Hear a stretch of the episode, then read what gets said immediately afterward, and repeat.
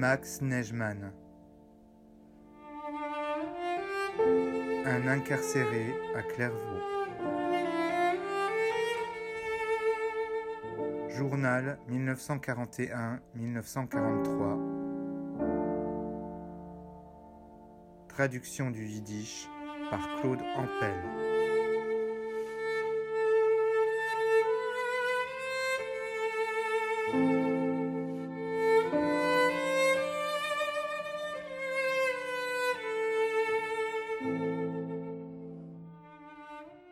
Jeudi 10 juin 1942.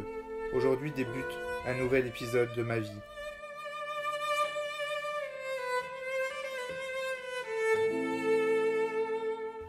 Cela fait longtemps que je pensais à Anne-Le et voulais lui dire qu'elle me plaisait et que je l'aime.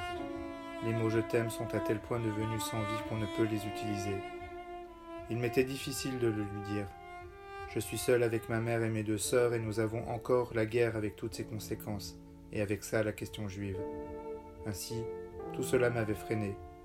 Aujourd'hui j'ai décidé de la voir, lui parler, et j'ai ainsi fait.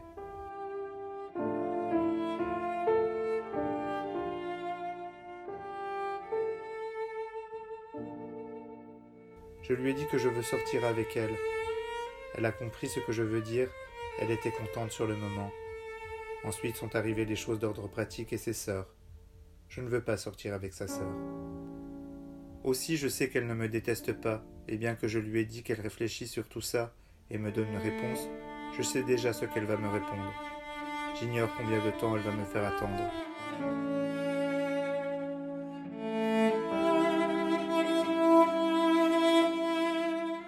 Anna possède un caractère spécial.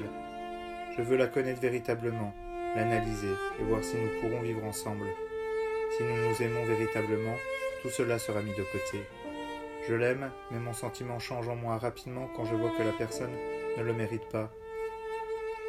Jusqu'à présent, ma volonté était plus forte que mes autres sentiments, et quand mon esprit parle et quand je le veux, je sais que je peux aller contre mon cœur.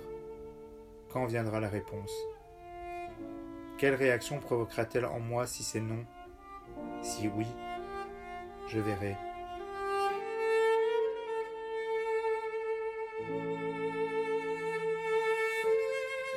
Vendredi 18 juin 1943. Aujourd'hui, alors que nous parlions avec Hélène, ma mère m'a dit que Dina, dans une conversation, lui a dit qu'elle m'aurait voulu pour mari. Elle a 18 ans, pas moche, un joli corps pas encore formé mais qui possède les sept merveilles. Elle présente bien et fait bonne impression.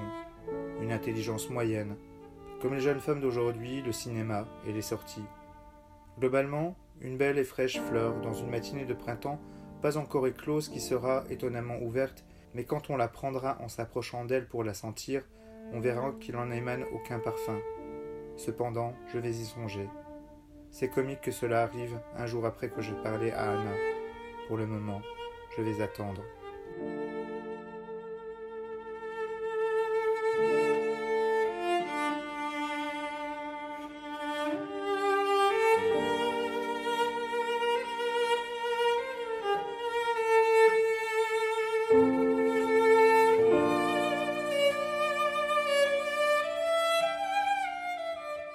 Le 16 janvier 1944.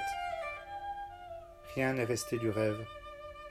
Pour le moment, je reste seul, complètement seul. Je rencontre souvent beaucoup de camarades, mais je me sens seul, terriblement seul. Je ne voudrais pas rester seul.